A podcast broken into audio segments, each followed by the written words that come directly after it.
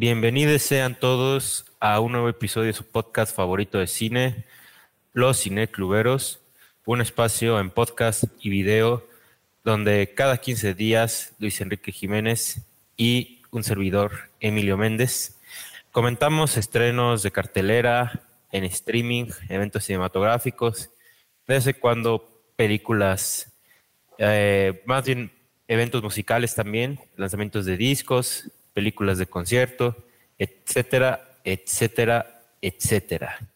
Y antes de dar la palabra a Luis y que nos presente las películas que vamos a comentar hoy, pues nada más desearles un feliz 2024 a todos, incluyéndote a ti, Luis, incluyéndote a ti.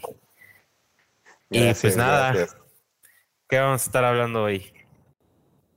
Pues esta, eh, en esta ocasión nos toca nuestra primera discusión triple en los cinecluberos.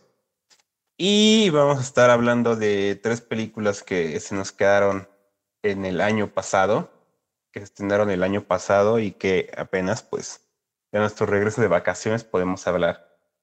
Primero es Priscila, la nueva película de Sofía Coppola. Y después vamos a hablar de El Niño y la Garza, también la nueva película de Miyazaki y el estudio Ghibli. Y pues una que llegó un poquito de sorpresa, que llegó bastante rápido a México, que es Godzilla Minus One. Eh, pues esta nueva entrega de Godzilla que sí es una producción japonesa y que llegó aquí a México afortunadamente. Entonces ya estaremos hablando de estas tres películas, pero primero vamos a hablar de Priscila y Emilio nos va a contar de qué se trata. Pues Priscila es la nueva película de Sofía Coppola, la pues, ya afamada cineasta de Las Vírgenes Suicidas, Perdidos en Tokio, El Seductor, entre unas cuantas más. Es una película que presentó en el Festival de Cine de Venecia gana el premio a la mejor actriz para esta Kylie Spaney, que está en el papel de Priscila. Y pues la película es una adaptación del libro Elvis y yo, escrito por Priscilla Presley. Parece ser que en conjunto con Sandra Harmon también. Y pues lo que básicamente narra esta película pues es, es, tal cual la relación que tuvo Priscila con eh, Elvis Presley eh, antes llamada Priscilla Beaulieu, después conocida en distintos aspectos como Priscilla Presley. Y sí, tal cual, pues, ahora sí que adelantando bastante el argumento a grandes rasgos, es tal cual la película inicia cuando empieza su relación con Elvis, cuando lo conoce, y la película estaría terminando cuando ella decide salir de esta relación. Spoiler para quien no vio Elvis de Baz Luhrmann o para quien no conozca la historia de Elvis y Priscilla. Pero bueno, básicamente eso es lo que cuenta la nueva película de Sofía Coppola. ¿Qué me ha parecido a mí? Pues a mí me ha conmovido bastante. Ahora sí que Sofía Coppola creo que es una cineasta que poquito a poquito tanto ha ganado a sus seguidores como me ha ganado a mí mismo. O sea, se, yo en un inicio no era fan de ella y cuando digo en un inicio me refiero a hace como, no sé, en el 2016. Eh, más porque la primera película que yo vi en cine de ella fue la de The Bling Ring y me acuerdo que esa película me repelió. Pero ya después, ya cuando vi Las Vírgenes Suicidas, eh, en Tokio, eh, después ya me tocó ver en cine una película que me gustó mucho más, que fue El Seductor. Pues ya poquito a poquito ha sido una cineasta que me ha ganado y cada vez me interesa más lo que ella hace. Y sí creo que es una cineasta que película a película ha demostrado no solo estar a la altura, sino eh, pues ha demostrado cuáles son sus intereses, su estilo, sus preocupaciones y sus temas que más le importan. Y Priscila es una película que habla con todas sus películas anteriores y sí puedo decir que con todas. Tiene estos rasgos como de la vida conservadora en los suburbios que tenía las vírgenes suicidas, sobre lo efímero de la fama y las celebridades que tiene The Bling Ring. Tiene estos eh, rasgos, eh, destellos de lo que es la ausencia masculina en la vida de una mujer, tanto en una figura parental que después se termina volviendo en una figura de noviazgo. O sea, la filmografía de Coppola sirve súper bien para hablar del complejo de Electra. O sea, todo esto está en Priscila. Y creo que a este punto ya Sofía Coppola tiene una escala de iconicidad en sus películas. Hay películas que, de ella que son más vanguardistas y más ensayísticas, y hay unas que son más narrativas.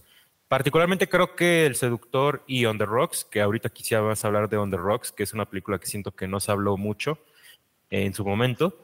Eh, siento que esas dos ya la demuestran como de que Sofía Coppola puede hacer películas narrativas bastante eficientes, excelentes. Pero obviamente está este otro lado donde ella dice, quiero hacer un cine que sea un poco más retador. En ese espectro está Priscila y creo que sale muy bien librada, o sea, creo que es una película que no queda duda de qué está hablando a lo largo de sus escenas, aunque eso sí, creo que sí tiene que dejarse reposar, la tienes que pensar, aunque eso sí, de las películas que vamos a hablar hoy, esta es la última que vi y es la que traigo más fresca. Y sin embargo, en tan solo un día de haberla visto, ya ha madurado en mí de una manera eh, particular. Y sí, o sea, también creo que es una película donde Sofía Coppola sus fortalezas las tiene más fuertes todavía, particularmente las cuestiones de tono, eh, tanto tono argumental o tono de cómo se sienta la película, pero también en tono cromático. O sea, Sofía Coppola siempre ha sido una cineasta eh, pictórica, o sea, que de hecho sí, su formación empezó siendo como fotógrafa y siendo amiga de artistas eh, gráficos. Y sí, yo en Priscila veo una cineasta que usa el tono de manera eh, milimétrica en todas sus escenas, o sea, dependiendo de la situación, del momento de la vida de Priscila, o sea, hay, un, hay una marcada paleta de tonos bellísima bellísima, que sí, obviamente aquí la colaboración con Philippe Lesource, con quien ya había trabajado en El Seductor, es crucial. Eh, pues creo que dejaré la puerta abierta para que ahorita tú comentes otras cosas, Luis, y las sigamos hablando. Pero sí creo que ha sido una película que me ha conmovido, especialmente porque si tuviera que resumirla, es una película de una mujer que entró en una relación nociva y básicamente la película te está explicando cómo salió de ella. Y ya desde ahí a mí tiene varias cosas que me resultan muy bonitas porque entre otras cosas pues te dice, ¿no? Por más atrapado que tú te sientas en una relación, eres capaz de salir de esa relación. Eh, que sí, eh, aquí es el lado B de, Elvis. Eh, básicamente, sí, ahorita también podemos hacer este ejercicio de comparación con, con, la película de Baz Luhrmann. Me gustó mucho más Priscila, obviamente. Ah hay más personaje aquí. O sea, si tú puedes hablar mejor de Elvis viendo esta película que podrías hablar de Priscila viendo la de Baz Luhrmann. O sea, en, sí. en la película de Baz Luhrmann, Priscila es un personaje pasajero. O sea, es un personaje que bien puedes quitar de la trama y no pasa nada. O sea, sí. Eh, ahorita voy a hacer más esto de comparar ambas películas, pero eh, pues sí, eh, esta película me gustó más y creo que eh, es una forma muy interesante también hablar de la figura de, Elvis Presley, esta película. Y otra cosa que quisiera plantear es que también es una cachetada con guante blanco a Quentin Tarantino. O sea, se, eh, ah, básicamente habría que recordar que, ellos tuvieron una relación, tanto Quentin como Sofía. Y yo creo que hay dos películas donde Sofía le ha dado cachetada, blanca, eh, cachetada con guante blanco a Tarantino. Una ha sido El Seductor, que El Seductor, la película original la dirigía Don Siegel, y cuando lees el libro de confesión, eh, Reflexiones de Cine de Tarantino, básicamente te está hablando cómo ama a Don Siegel, y o sea, se, siento que Sofía Coppola fue como de, ah, mira, voy a agarrar la película de tu héroe y la voy a hacer a mi manera. Y ahora en Priscila está agarrando a otro de los ídolos de Tarantino, que es Elvis Presley, y es como de, ah, mira cómo lo dejo parado aquí, o sea, es como de, siento que aquí hay una cuestión con la relación que hubo con Tarantino. No sé cómo acabaron, no sé cómo está esa relación, pero esta película me deja más ganas de saber qué pasó ahí. Quiero creer que acabaron bien. Quentin Tarantino era, eh, director del jurado cuando Sofía Coppola ganó el León de Oro por Somewhere. Eh, pero no sé qué pasó ahí. Entonces, nada más quiero, nadie ha hablado de esto y sí quería ponerlo sobre la mesa. Siento que hay una cachetada con guante blanco a Tarantino, lo cual se me hace muy interesante. No, pues ahora sí de eso no tengo idea nada. Ni siquiera sabía que te habían tenido una relación.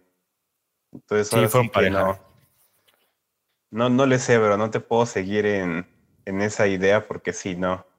No tengo información a la mano al respecto. Pero de lo demás, pues creo que sí. Eh, yo ya tuve chance de ver Priscila para ahorita dos veces y creo que creo que si, si me quedan espacios para mis películas favoritas del año, pues se agarró uno.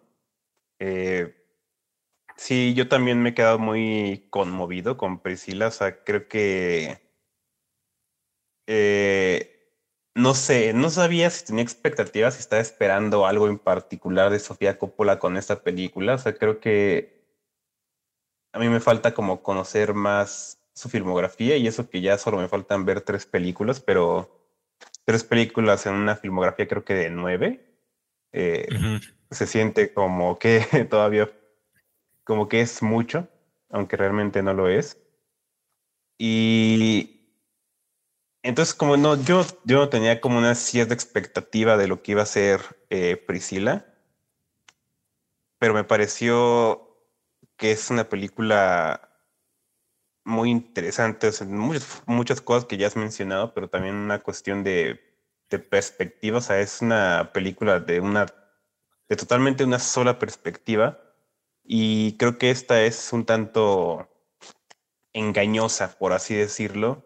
Eh, creo que es una perspectiva como muy enamorada de lo que está viendo. Y pues eso me parece perfecto justo para, para lo que está hablando, ¿no? Y, y que creo que tiene que ver con esto que mencionas de, de salir de una relación, ¿no? Y creo que lo, creo que la forma en la que lo mencionaste fue como un poquito muy optimista para lo que yo sentí con la película, porque creo que creo que la película va más hacia más bien como a veces es imposible escapar eh, de ciertas relaciones, aunque tú ya no estés en esa relación físicamente eh, el sentimiento todavía está ahí, ¿no? Y, y eso es algo que ha pasado con, con Priscilla Priestley, que al día de hoy, pues es como. Todavía está este. Pues su trabajo, ¿no? Es hablar de Elvis. O sea, existe para hablar de Elvis. Y. Y no sé, yo me pude pensar, eso me pareció muy, muy triste. Eh, creo que la película, o sea, sin nunca decirlo, sin nunca mencionarlo, sin nunca hacer como siquiera las, la más mínima mención a ello, eh, habla muy bien de, bueno, trata muy bien el tema del grooming, que recientemente se ha vuelto, digamos, no de moda, pero que, pero que se ha puesto muy en ojo combatirlo, ¿no? Eh, como que ya este tipo de relaciones como la de Priscila y la de Elvis, que se llevaban 10 años, pero pues ella siendo una adolescente y él siendo ya un hombre eh, adulto, que se veían pues como se ve en la película, ¿no? O sea, sí es como de que, oye, está grande, pero, pero no es como de, oye, esto es criminal, esto es este eh, pues sí, o sea, moralmente despreciable, ¿no? Y que al día de hoy, pues sí, ya, ya se empiezan a denotar esas conductas como tal. Y que, y no sé, y me parece muy, que la película lo trata muy bien, porque tampoco es como que te esté diciendo así como de que, ah, mira la pobrecita de Priscila, ¿no? Mira al maldito de Elvis. Que, o sea, sí tiene sus cuestiones aquí como dices, ¿no? El lado B de Elvis. Eh, pero yo también creo que así que digas como de que, ay, qué mal para sale. Eh, pues no tanto. O sea, yo creo que hasta eso seguro fue este un poquito suave Coppola en cuanto a eso. Y pero y por el lado de Priscila, a mí me parece muy bien no verla como tampoco así la super víctima indefensa. O sea, creo que justo lo que se me hizo interesante es qué tanto de su condición en esta relación esta abusiva, pues es, es voluntario, ¿no? Es, este, es por decisión propia. Y, no sé, todo ese tipo de cosas me hizo la película pues más, más pesada, más este, no sé, sí, sí me rompió, sí me rompe el corazón al final, o sea, es una cosa muy, muy, muy, muy impactante para mí.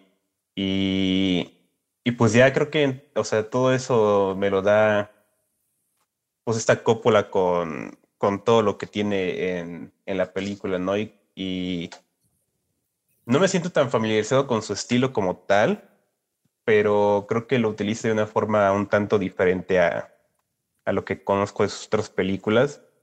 Y eso me pareció muy interesante. Creo que, creo que está jugando casi en contra de sí misma para hablarnos directamente. Y eso, eso, no sé, es como un poco, es como un poco eh, contestatario porque siento que en años recientes, así como a, a este Wes Anderson, se le ha hecho mucho como de que, ah, eso está muy eh, al estilo de Sofía Coppola, ¿no? Ah, esto está muy Sofía Coppola Core.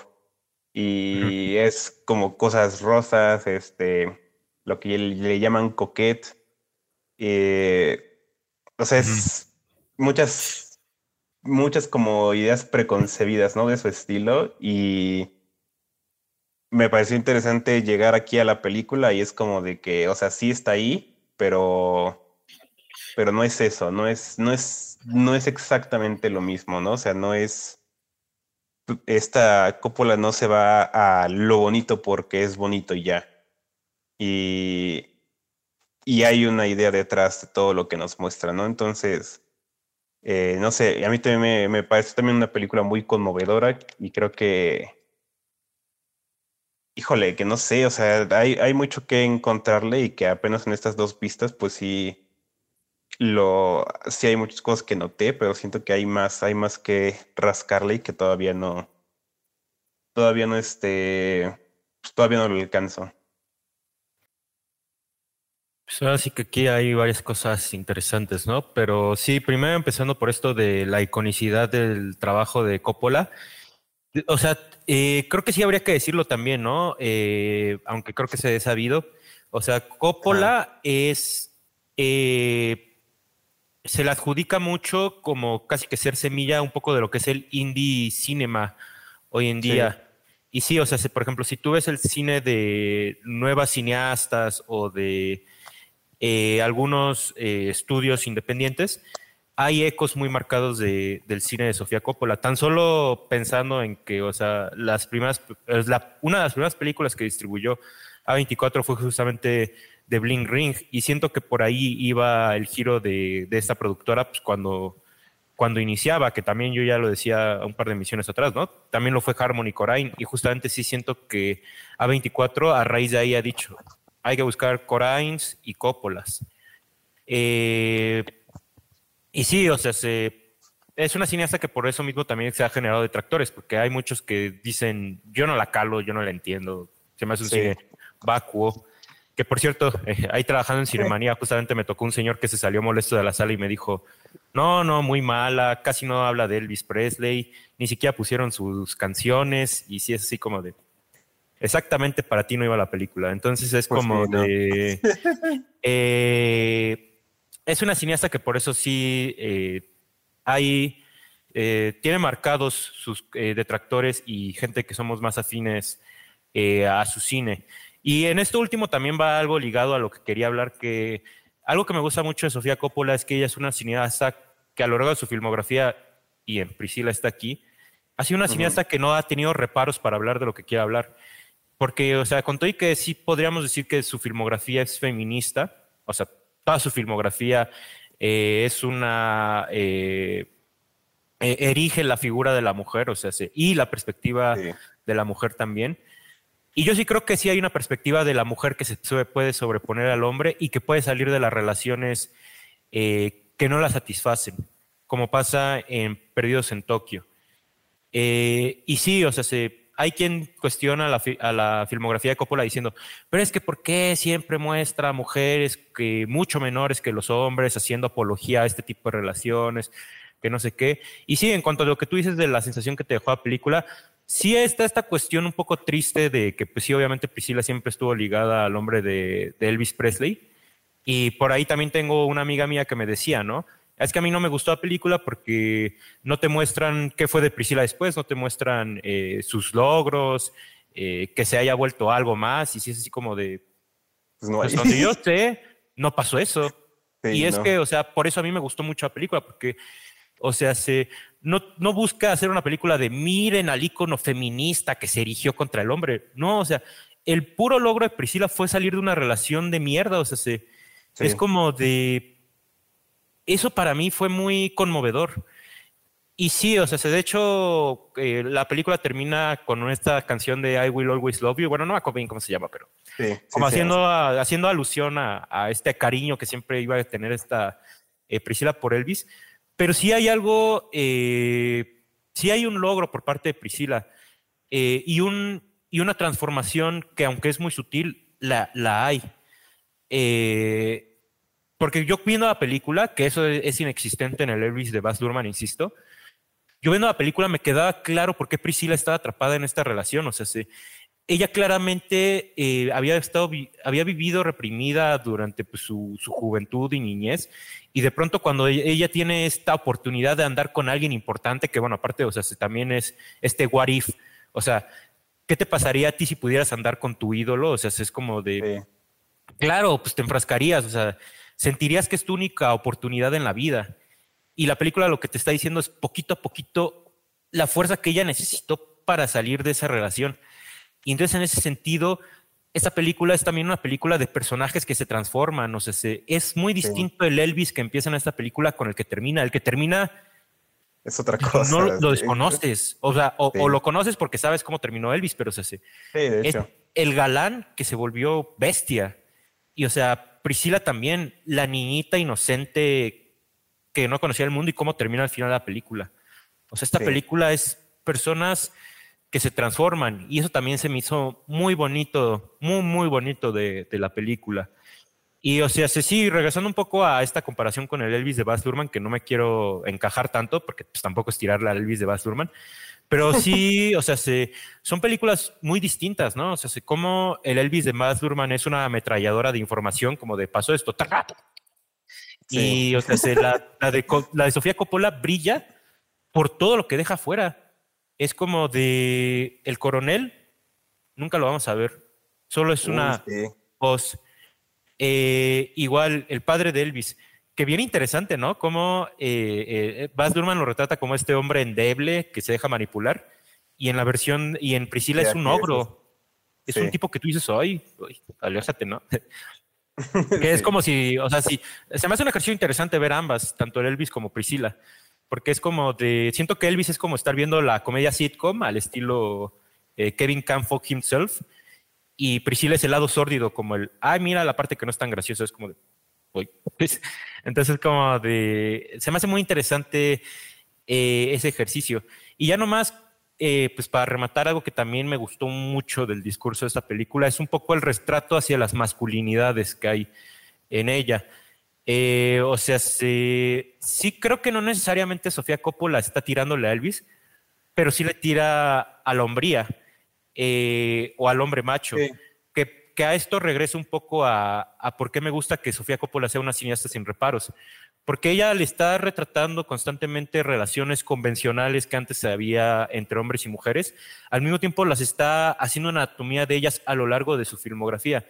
Y sí, obviamente, eh, la relación que te muestra Elvis, bueno, la relación que te muestra Priscila, pues es una relación eh, de, lo que eran las relaciones eh, heterosexuales, pues en los 50, 60, ¿no? Y en vez de decírtelo, mira qué mal estaban, al solo como que mostrar viñetas de esta, como que tú dices, fuck, o sea, tú mismo haces la conclusión que mal estábamos antes. Exacto. Y aparte sí hay, una, hay un retrato del hombre muy interesante porque, o sea, cómo Elvis es este hombre que, que le gusta ser macho, pero que eh, sí tiene constantes gestos hasta Priscila como de no quiero que actúes como hombre, no quiero que hagas esto, pero sí quiero que hagas esto, cómo la manipula. Y un detalle muy chistoso que no tiene la de Lurman, que, que sí se me hizo muy interesante aquí en la película de Coppola, el que aquí te muestran que Elvis siempre estaba rodeado de hombres, ¿no? Y, o sea, siempre tenía como su culto de hombres siguiéndolo y es como de, ¿Por qué? y creo que tiene que ver con esta idea de Freud que dice que, todos los hombres somos homosexuales, porque o sea, por más de que eh, nosotros sintamos pasión o afecto por una mujer, casi siempre vamos a necesitar la confidencia de un hombre detrás de nosotros, ¿no? Como de, ah, sí tengo novia, pero a quien le voy a contar mis debilidades es a mis, es a los, es a los brothers, ¿no? Entonces, como de, eso también se me hace muy interesante de esta película, pero que insisto, no es nuevo está en toda la filmografía de, de Coppola. Entonces, pues ya, eh, dejándolo en términos llanos, pues eh, creo que es una película que sí, eh, hay que analizarla, hay que, hay que reflexionarla, pero sí creo que, que, es una gran adición a la filmografía de Coppola. Y aparte, pues yo aprecio que la haya cachetada Blanca Tarantino. no, pues yo creo que regresando a una cuestión esta de, del feminismo en su filmografía, creo que algo muy interesante de Coppola es que ella desde un inicio ha tenido muy claro, ¿no? ¿Cuál es su idea eh, de feminismo? O sea, ella obviamente tiene sus eh, limitantes por su condición también de clase y lo que quieras, todo eso. O sea, se nota que lo sabe, lo tienen bien claro. Eh, pero a mí lo, que yo he notado en las películas que le he visto es, es que justamente tiene esta, esta de no representar mujeres perfectas, ¿no? O sea, por eso digo que algo que me gusta mucho de Priscila es que tampoco te la pone así como la víctima, eh, victimaza, ¿no? O sea, la pobrecita, mírala. Eh, o sea, es, ella tiene muy seguro y obviamente Priscila Presley estará de acuerdo, o sea, que, como dije hace rato, ¿no? O sea, mucho de lo que pasa en esta relación también fue por decisiones eh, propias, fue por convicción. Y Sofía Coppola lo pone como tal, ¿no? O sea, y entonces puedo entender a quien le molesta a lo mejor que, que no conoces a Priscilla Presley por cosas propias, por su identidad propia. Eh, este, sí, justamente por logros propios, o sea, qué pasó con ella después. Y yo digo, es que ese es el punto de la película. No hay, o sea, no hay una Priscilla Presley ya que exista sin, sin el Presley, ¿no? O sea, esto ya es parte de su identidad, ha sido su identidad por cincuenta y tantos años y, o sea, ¿cómo se lo quitas, no? Eh, creo yo que de ahí viene lo, lo importancia de la película, ¿no? O sea, y no es este, y no es una representación perfecta, no es este, no es una victimización, y, y creo que justamente en ello es pues mucho más feminista que una película que se hubiera hecho para, pues sí, para tirarle a Elvis, para dejarla a ella como una pobrecita. Eh, ahí no hay nada de humanidad, no hay, no hay nada de, de ideas. Y entonces creo que, creo que como ella lo hizo en esta película, o sea, es, es como, como debería de ser. O sea, en mi opinión creo que así se debió de haber tratado el tema y ella lo hizo perfectamente.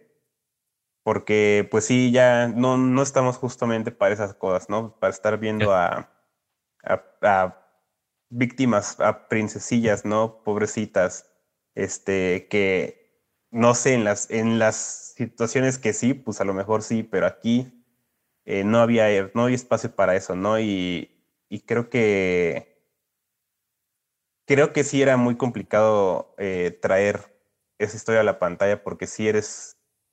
Es, es muy complicado, o sea, al final del día es muy complicado, o sea, tú, ¿cómo puedes decirle a esta señora, no?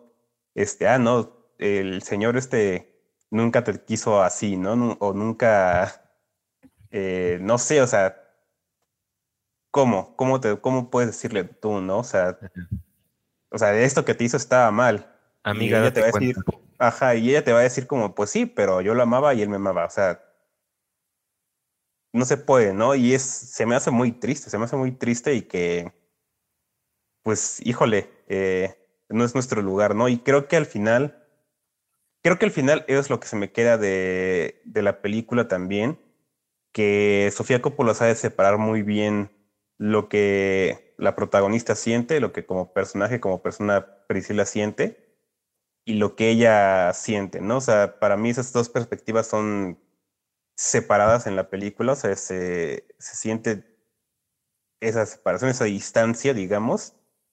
Eh, y pues sí, ¿no? Tienes toda la parte de Priscila, tienes cómo se siente, tienes cómo se transforma, cómo, cómo se va dando cuenta que no vale la pena tanto eh, sufrir por esta relación, ¿no? Eh, que, que, solo ella está luchando por ella, se puede decir. Y por otro lado tienes a, a Coppola, pues sintiendo eso, ¿no? O sea, que, que, no es su lugar, no es este, no es, ella no es quien para decirle eh, qué cosas están mal y qué cosas estuvieron bien, qué, este, cómo debería tomarse su relación a la distancia tantos estos años, ¿no? Entonces, eso, eso me parece de una persona con, pues ya más allá que profesional, o sea, con una ética eh, como artista muy fuerte. Y pues ya, o sea, es, da la película que da, ¿no? Y me parece una gran película por eso.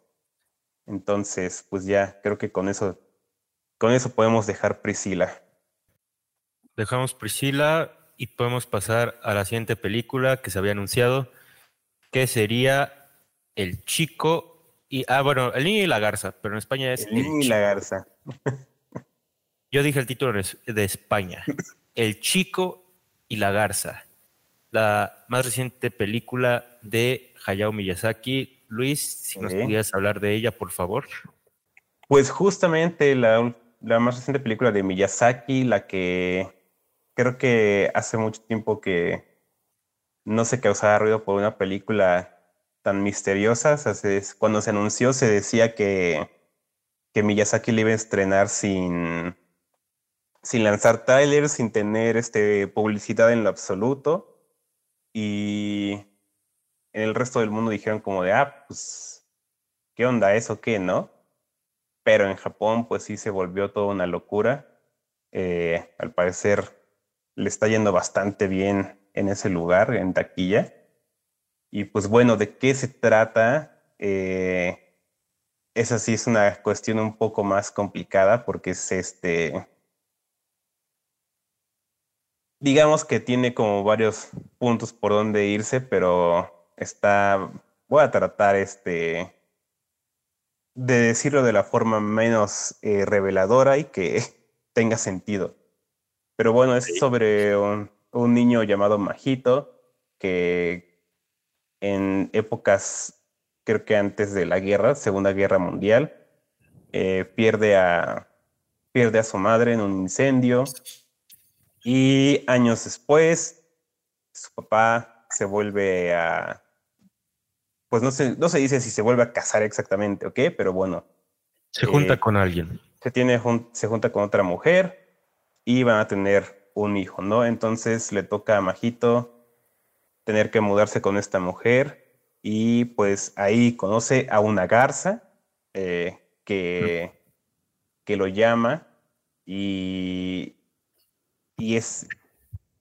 Y a ver, es que no sé cómo seguir con esta parte, pero bueno, sí, la garza lo llama. lo lleva a una eh, torre. Lo lleva a una torre, este y ahí hay una cuestión de Majito teniendo que eh, salvar a su madre, pero también salvar a esta mujer que acaba de conocer. Eh, creo que así lo puedo dejar y ya ustedes descubran qué, qué, más pasa, porque bueno, o sea, con estas películas de Miyazaki hay una cuestión ahí rarísima eh, en cuanto a las tramas, pero creo que eso es lo que le hace bastante genial. Y creo que con eso ya empiezo mi, mi opinión de la película. O sea, creo que eh, yo nunca he sido fan de Ghibli y de Miyazaki, no, no por no quererlo, sino porque por cuestiones del destino, o sea, nunca he visto muchas películas del director ni del estudio. Eh, si acaso he visto unas dos o tres eh, que me han gustado bastante. El increíble Castillo Ambulante, El viaje de Chihiro, o sea, a mí me parecen geniales esas películas. Y pues hasta ahora solo he podido ver eh, también El Niño y la Garza. Y obviamente tienen unas similitudes muy, muy, muy grandes. En cierto sentido, creo que sí veo que es eh, un tanto de repetición, por así decirlo, en cuanto a lo que Miyazaki hace. Pero, híjole, o sea, qué, qué belleza y qué, qué cosa tan impresionante como siempre en cuestiones de animación, en cuestiones de este eh, de construcción de mundo, o sea, si bien hay puntos en los que yo decía como de que ¿qué, carajo está pasando? O sea, ¿esto qué va? Eh, ¿qué, cuál, ¿Cuál es el hilo, no? O sea, creo que sí llegó un punto en el que dije como, pues ya, o sea, déjalo ser, ¿no? Deja, deja ser, que sea lo que sea, que vaya donde vaya, ahí voy a estar, ¿no? Eh, tuve que dejar ir la película como tal, dejarme llevar y, y agradezco mucho haberlo hecho en un punto donde todavía faltaba mucho por recorrer, eh, porque, híjole, o sea, sí, no, no, no, es, no hay segundo de esta película en el que no esté maravillado. Y, y justo cuando crees que pues es la película nada más así de, de lo visual, este, de, de, los escenarios, de los personajes, todo esto, eh, el cómo se ve y la música, obviamente, de repente tiene un par de escenitas que es como de, oh cielos, sí, sí me está hablando de algo, ¿no? Y me dejó muy conmovido, eh, como con cierto dolor y a la vez cierta, cierto alivio. Eh, y eso, o sea, es el tipo de cosas que digo, de dónde salió, o sea, de, de, dónde vino, de dónde... Eh, de qué, ¿no? O sea, de qué... De pues sí, ¿de, de dónde? Eh, pues está, estuvo en, estuvo en la película todo el tiempo, ¿no? O sea, simplemente no me había dado cuenta y cuando se dio el golpe, o sea, pues me dio. Entonces, eh, creo que por ahora mi opinión es como un poquito muy corta, pero a mí me encantó la película. Otra que también creo que va a llevar su lugarcito entre mis favoritas del 2023. Y pues ya, no sé qué te pareció. ¿Qué me pareció? Me fascinó. O sea, verdaderamente es una belleza de película. O sea, se, es muy revitalizante poder ver que a estas alturas de donde nos encontramos en general en la historia del cine, del arte, de la cultura, puede haber un filme animado así de vanguardista, así de psicodélico, que apuesta por una narrativa eh, casi cantinarrativa, o sea, que es más una experiencia que se deja llevar, ¿no? Un poco lo que decía Iñárritu de Bardo, o sea, una película que atenta contra la lógica.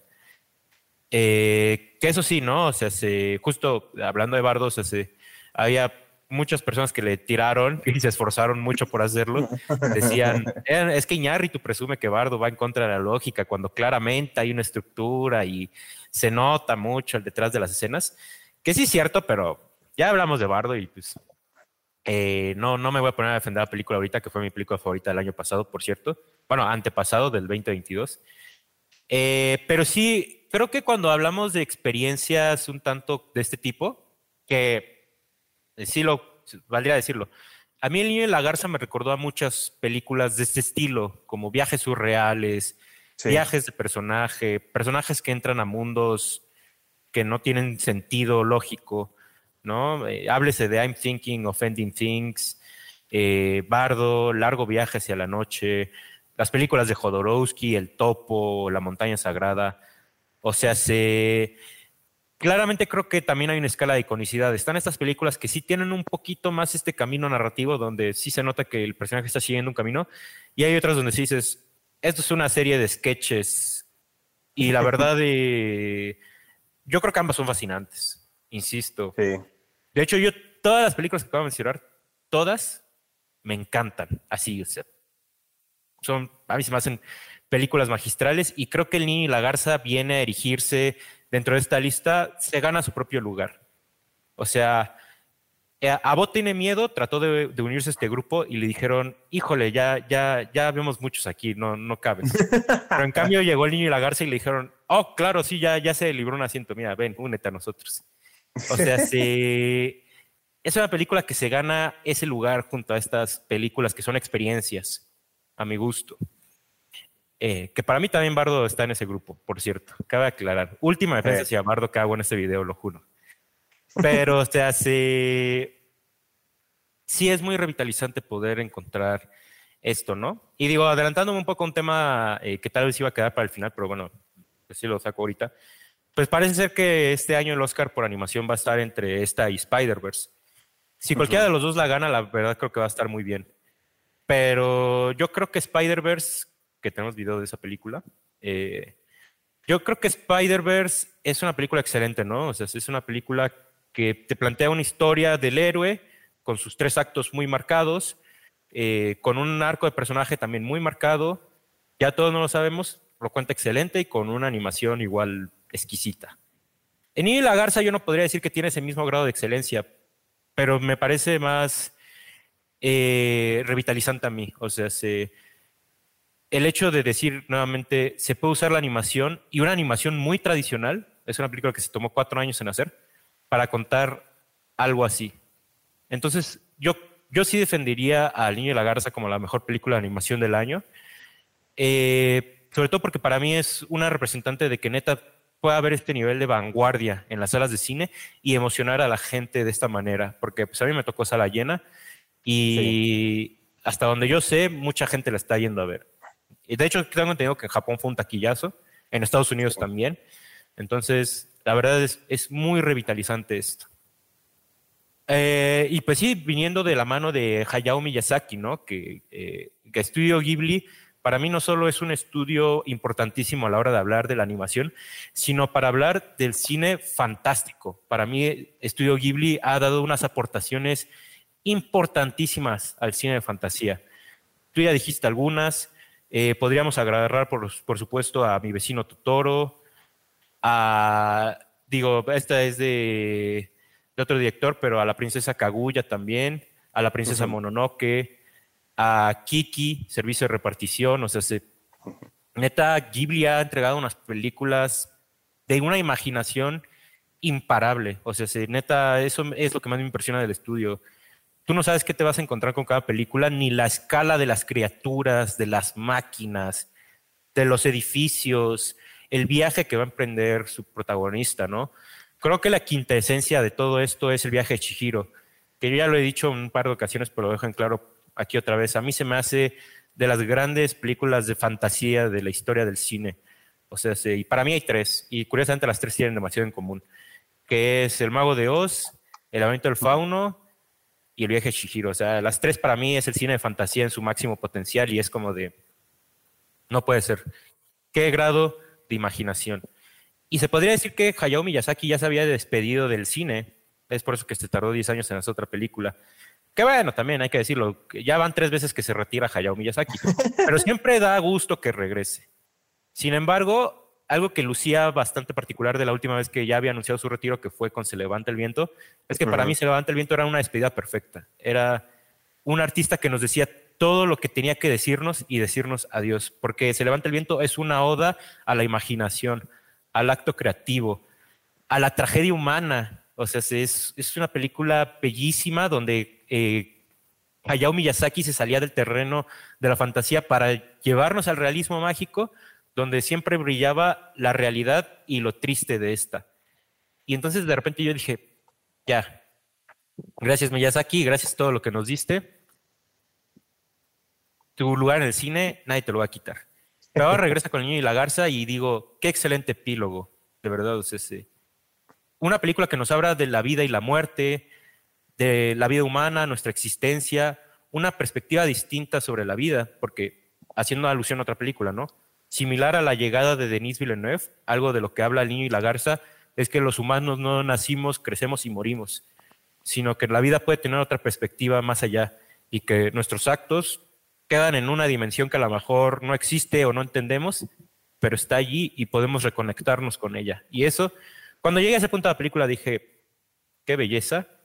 Cuando acaba la película, yo estaba así de, qué impresionante experiencia. Entonces, pues creo que eso es lo que puedo decir del niño y la garza, la verdad es, qué belleza, qué bárbaro, qué técnica, qué hazaña.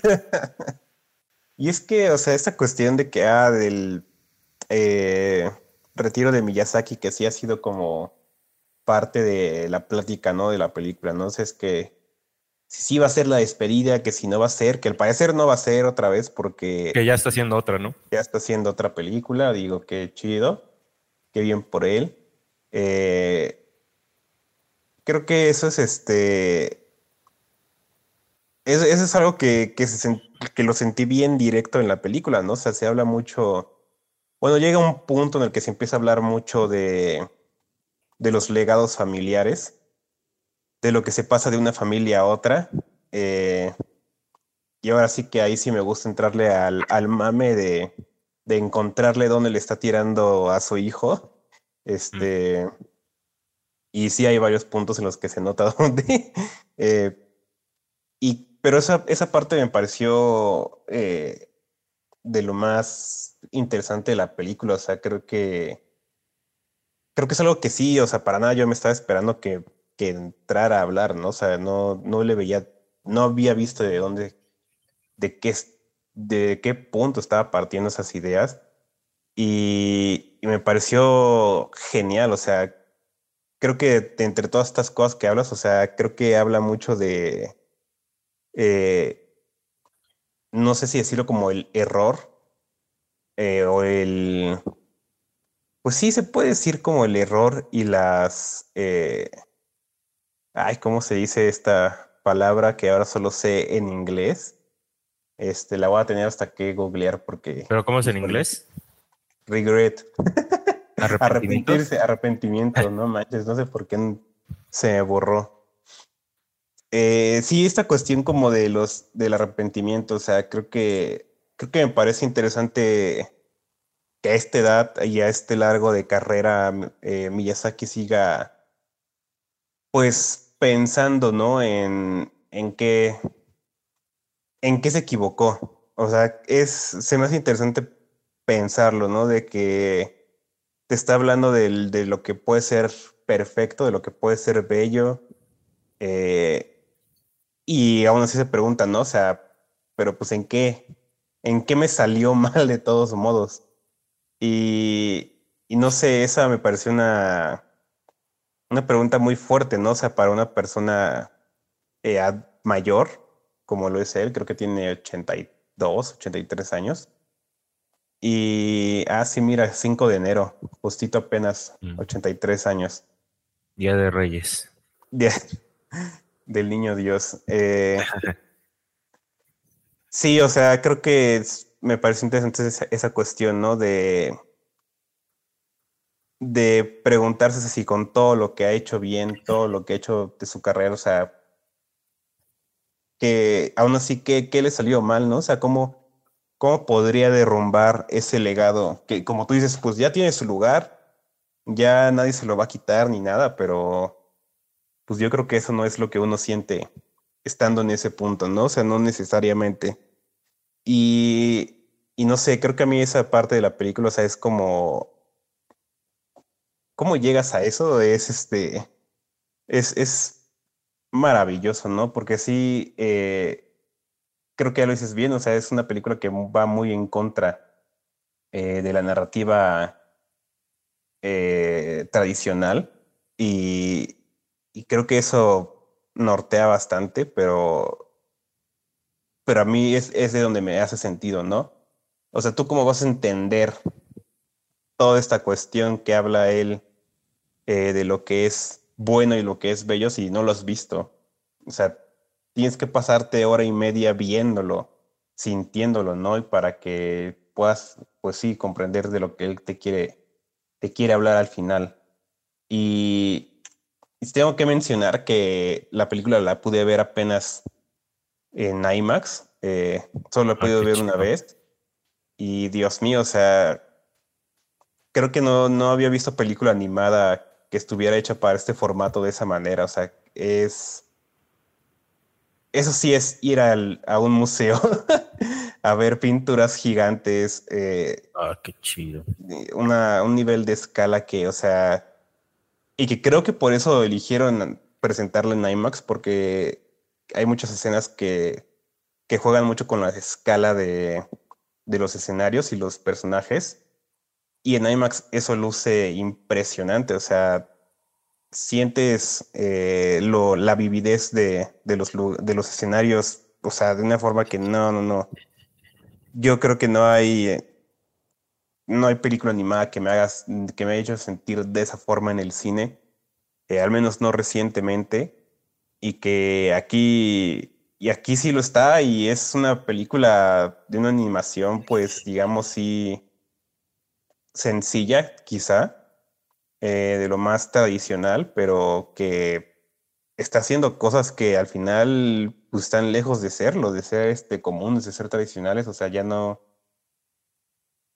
Creo que esta película abogaría muy bien por, por el 2D, que el 2D todavía tiene mucho que darnos y que el 3D no, no lo es todo para la animación, no es, no es necesariamente el paso natural eh, para, para ese tipo de cine.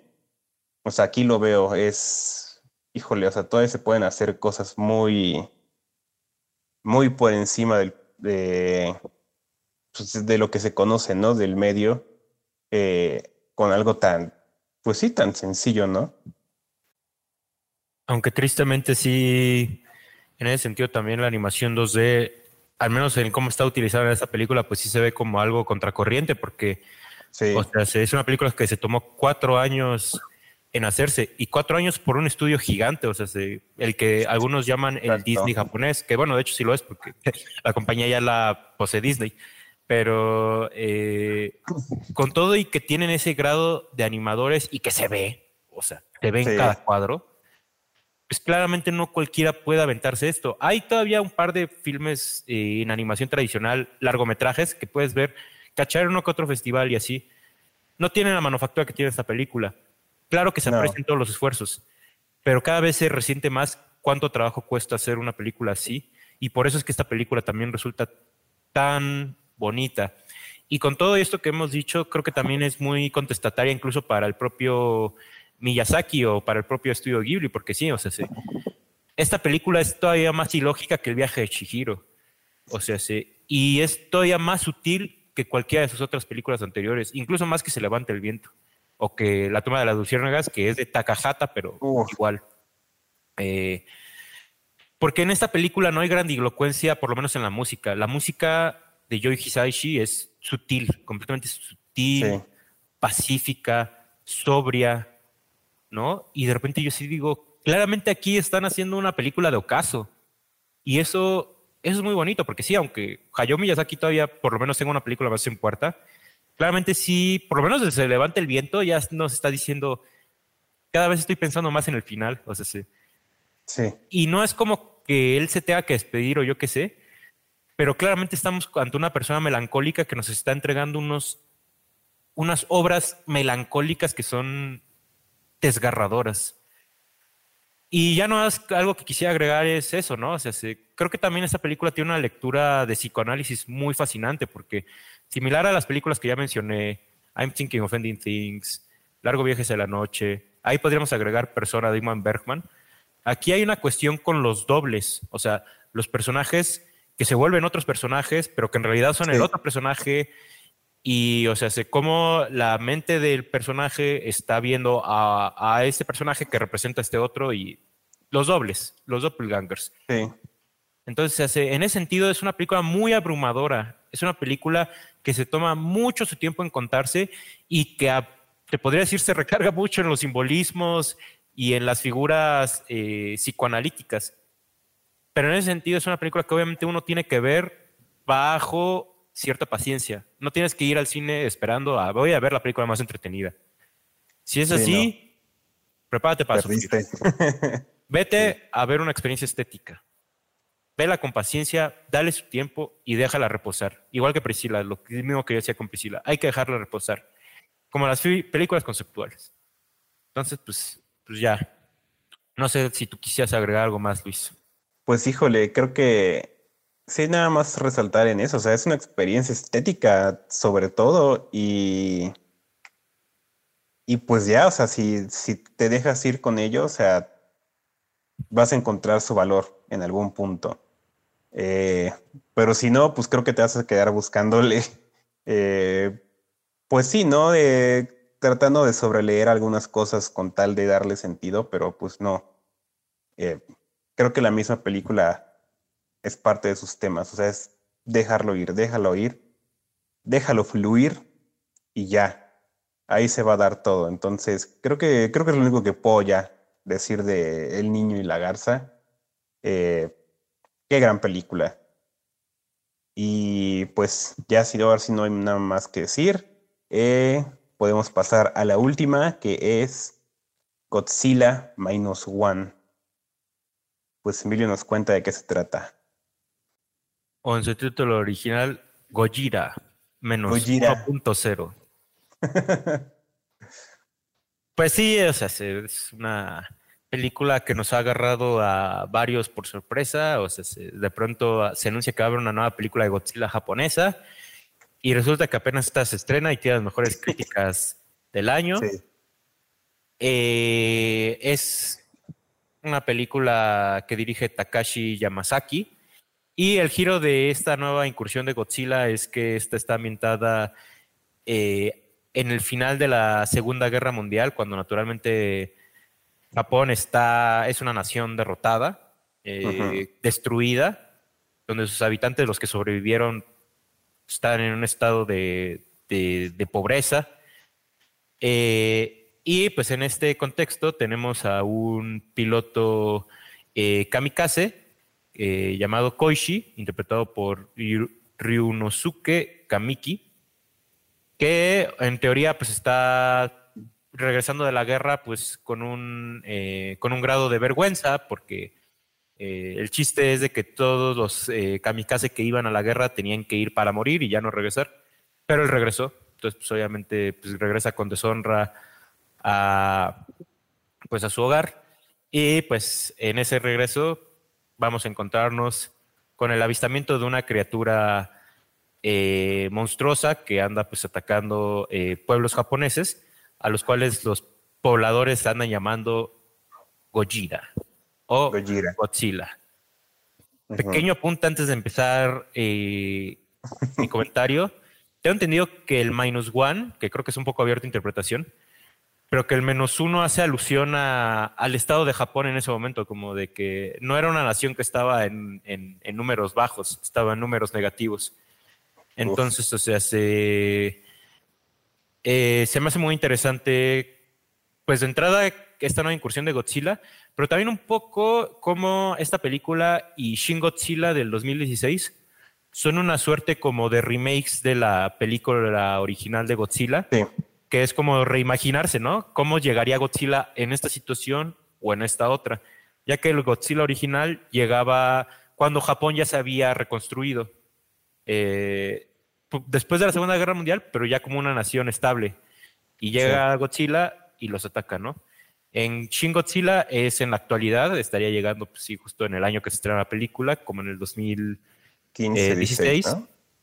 E insisto, ahora está llegando antes de la Segunda, eh, a finales de la Segunda Guerra Mundial. ¿Y qué me ha parecido?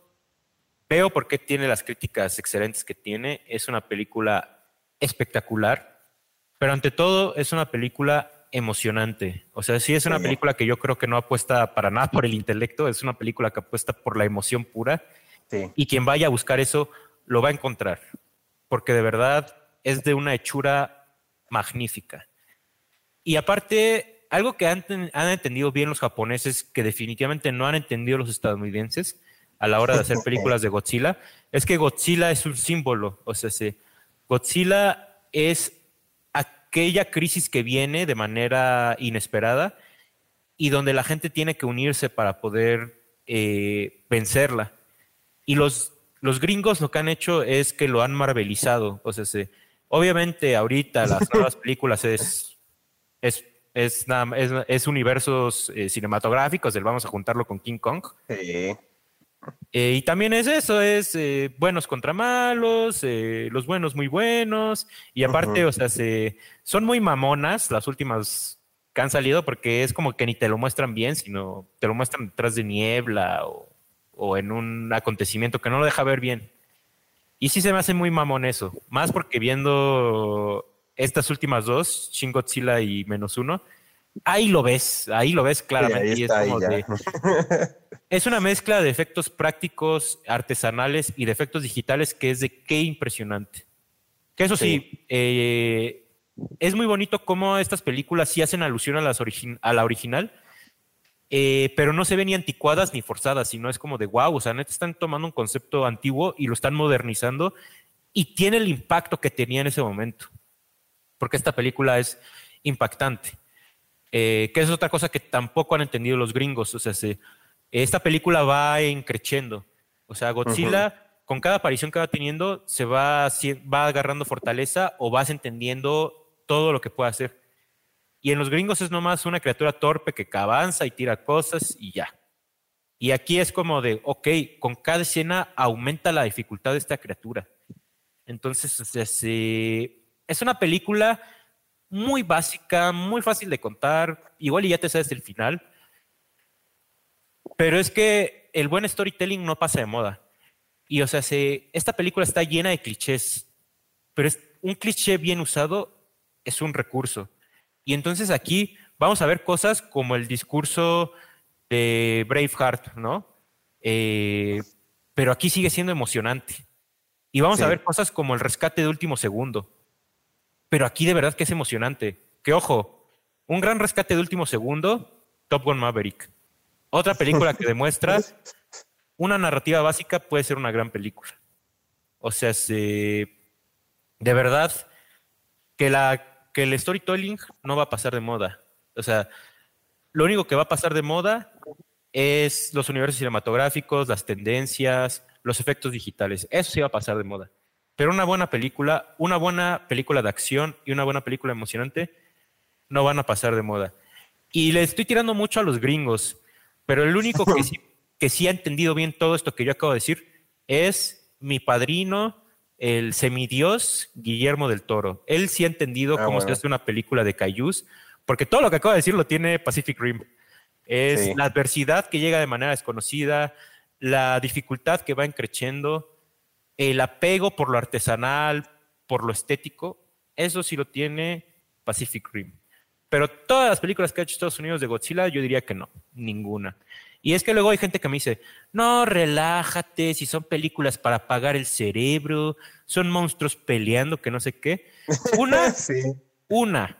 Yo no creo en ese término de apagar el cerebro, o al menos yo nunca lo apago viendo una película, porque incluso si yo estoy viendo una serie como How I Met Mother, a mí me gusta ver qué está pasando. Entonces, yo no soy de los que dice apagar el cerebro, para mí no existe eso. Uno. Y dos, viendo las películas japonesas de Godzilla, me queda claro que puedes hacer una película de un monstruo y hacerla bien, hacerla emocionante, que tenga personajes y que tenga escenas eficientes de acción. Entonces, neta, no me salgan con MMDS. Agréguenle las A's en medio. ¿Vale? ¿Les quedó claro? Suelto el micrófono. ¿Tú qué has pensado de esta película, Luis? No, pues estoy igual. Eh, me ha encantado. O sea, yo no, o sea, yo no sabía, yo no sabía. Eh, no, no, he podido ni siquiera hasta ahora todavía ver la original de Godzilla. Eh, se me ha estado retrasando, pero pues yo sabía que no. ¿eh? Y te la pasé. Sí, que es lo peor. Ahí la tengo descargada.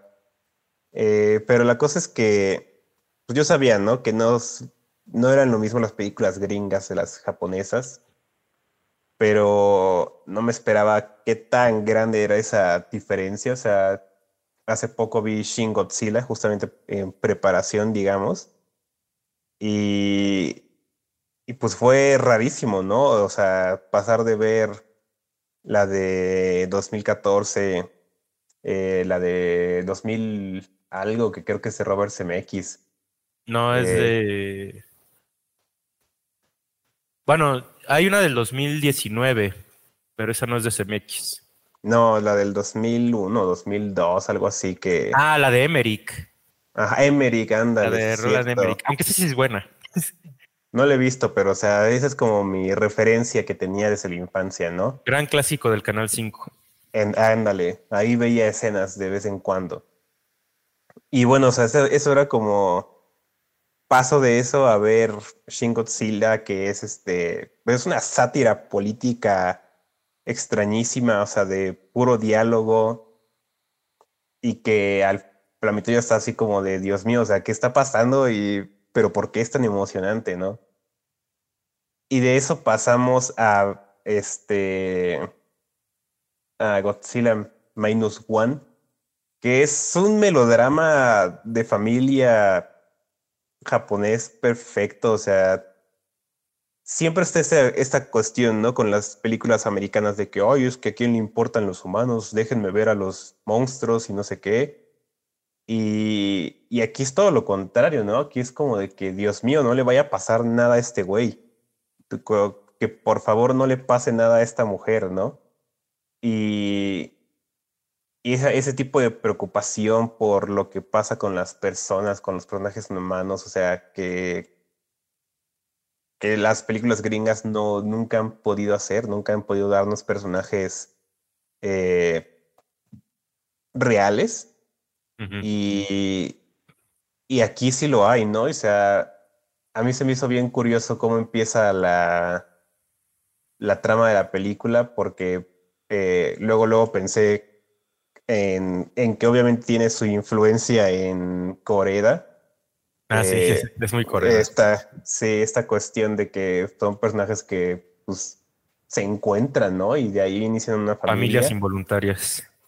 Ajá, y de hecho está curioso que tiene a esta Sakura Sí. Ando en el cast, o sea, no son cosas de coincidencia, ¿no? O sea, son cosas que se dan ahí y que me pareció a mí, este, bellísimo, o sea, me, me encantó.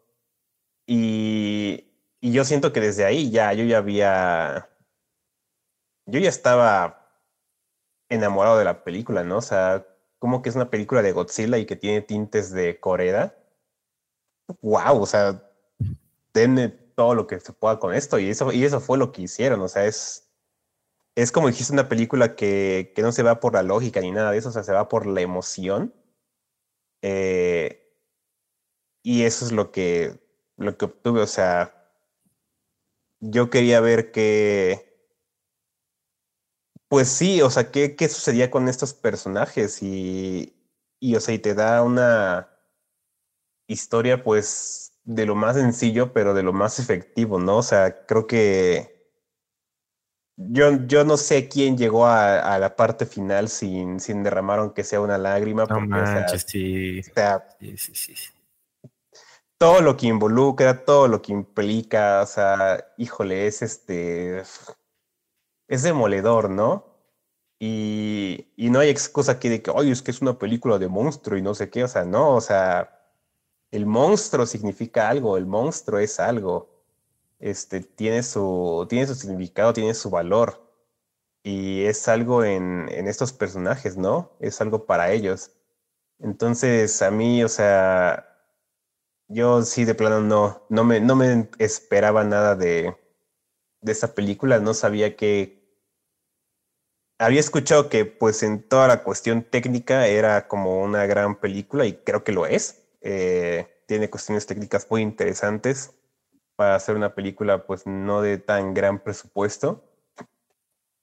Y a la vez, o sea, yo al verla lo que se me quedó fue esta cuestión que digo de, de la emoción, ¿no? De lo que los personajes están viviendo. O sea, para mí fue lo, lo verdaderamente importante de la película, lo que más me... Sí, pues es, es lo que más me dejó, ¿no? Y, y digo, pues, y no sé, o sea, qué, qué gran película, ya. Sí, caray. Ahora sí que... ¿Qué más se puede agregar? Digo, de entrada sí, o sea, definitivamente yo en el clímax eh, también se me, se me salen las lagrimitas, porque es, es, insisto, es muy bonito lo que, lo que representa esta película de, de Godzilla en el ámbito general. O sea, se, tú al final estás muy enganchado con, con estos personajes y con lo que están haciendo, porque a fin de cuentas te están hablando de una nación, que tiene que ver esto con lo que yo decía de Priscila, pero están hablando de una nación derrotada, de una nación subyugada, ¿cómo pueden decir hasta aquí y se sobreponen a la situación. O sea, sé que por eso es muy emocionante este discurso Braveheart que hay antes del clímax.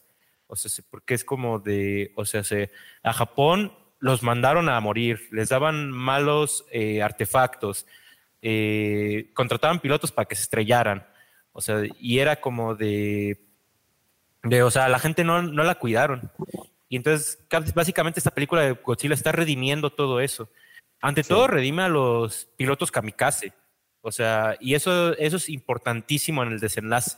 O sea, en, lo último, en lo último que ocurre, es, es neta muy precioso y muy, muy emocionante. Y justamente es aquí cuando yo le veo que la película es, le aprendió muy bien a Tiburón de, de Steven Spielberg. O sea, se, hay muchas similitudes con, con, con Joss.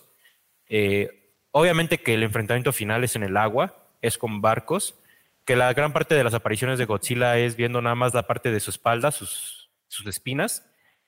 Pero se hace esa forma en cómo te construyen todo, todo un clímax de cacería. Es como de wow. Que sí, o sea, prepárate para ver básicamente de las mejores escenas de acción del año. O sea, sí. Y eso que este año está muy chingón. O sea, estamos con el desenlace de John Wick, Estamos con como cinco escenas de Misión Imposible 7 y tenemos esta. O sea, es como de neta, qué gran año para el cine de acción. Y sí, o sea, yo diría que, que esta película Inop de Jordan Peele se anda de codazos por quién es el mejor heredero del tiburón de Spielberg. Yo no me podría decidir. Creo que por ahorita, por la emoción, me quedaría con Godzilla.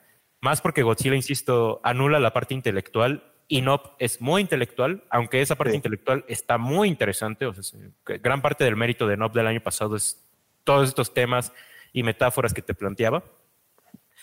Eh, pero no, eh, Godzilla menos One, insisto, es de no, ¿sabes qué?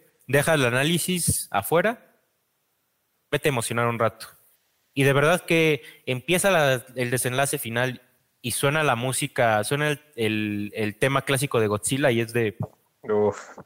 Qué maravilla estoy por ver. Y de verdad es maravilloso. Entonces, pues sí, o sea, yo, yo lo dejaría así. De verdad sí es de las mejores películas del año. Qué bueno que el cine de entretenimiento esté en este punto ahorita. Digo, ya sé que ahorita me he puesto medio retrospectivo también con El Niño y la Garza. Que bueno, es ahí donde estoy encontrando muchas similitudes con las tres películas, ¿no? Pero es ese. Eh, pero así como yo decía de la animación, también con el cine de acción. Ahorita que el cine de superhéroes ya, ya, le estamos dando, ya le estamos preparando el velorio. Qué bueno que estén estas propuestas de acción, o sea, que es como de, miren, hay que regresarnos al clasicismo y contar buenas historias sencillas para el público, pero con grandes clímax y desenlaces. Que, o sea, no quiero desdeñar el cine de superhéroes, porque de verdad que yo sí me la he pasado muy bien con él, o sea, de verdad que, ¿cómo le debo mi, mi adolescencia, mi juventud? a la primera película de Avengers. Y qué bien me la pasé viendo Infinity War y Endgame. De verdad, son experiencias que, que le agradezco mucho a Kevin Feige y a los responsables detrás de esos proyectos. Pero yo creo que ahorita el cine se tiene que remodelar, y no solo digo por los superhéroes, sino por, por la taquilla que ha habido este año, que ha sido terrible para los blockbusters. Y entonces ojalá que películas como Godzilla menos uno y Top Gun Maverick en su momento, y digo Top Gun por la taquilla, pero para mí Misión Imposible 7, ya lo dejé en claro, también es una gran película. De hecho, sigue siendo mi película favorita de este año. Eh, pero ojalá que este tipo de películas, como las de la marca Tom Cruise y Godzilla y John Wick, digan, este es el camino, o sea, cabrones. Pónganse las pilas, vamos a hacer buenas películas, no, no CGI basura, no fondos todos aplastados, o sea, de, de verdad, manía, regrésame el dinero. O sea, se. Pero bueno, ya no importa. Hay que aprender de este año, bueno, del 2023, Y así como Godzilla nos da un halo de esperanza por la humanidad, también nos los dé por el cine. Y me parece que ese es un gran final para mi participación en este podcast. Ahora sí que. Esta Pues película sí. me, ha me ha dejado ver la luz. Se abrieron las puertas del cine, o no me acuerdo cómo dijo Martin Scorsese cuando vio Tar, Eh, Ándale, así. pero algo, algo así pasó también yo al ver eh, esta película de Godzilla. Y pues sí, o sea, y ojalá que se vengan más, ¿no? Eh, creo que es interesante que tanto tiempo ha pasado Japón con, con este personaje y con esos temas, o sea, y que, que sigan encontrando de qué hablar al respecto, ¿no? O sea, creo que eso es también algo que me parece muy interesante de, de esta película, o sea, sigue tratando lo mismo de la Segunda Guerra Mundial, de la cuestión de lo nuclear, y lo hace de una forma que es este que es todavía muy vigente, ¿no? Y que es todavía muy impactante. Eh, toda esta secuencia en Ginza, creo que se llama la ciudad.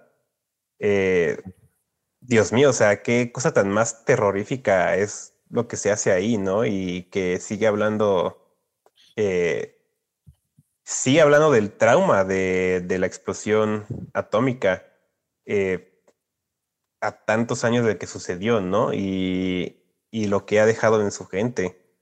Eh, creo que ya desde ahí, obviamente los gringos no han sabido qué hacer con Godzilla porque no han tenido esa experiencia ni tienen esa relación tan personal con el personaje. Eh, yo diría que es más bien hora de que los demás países nos pongamos a pensar, ¿no? Que quién puede ser nuestro, quién o qué puede ser nuestro Godzilla en ese sentido de El santo.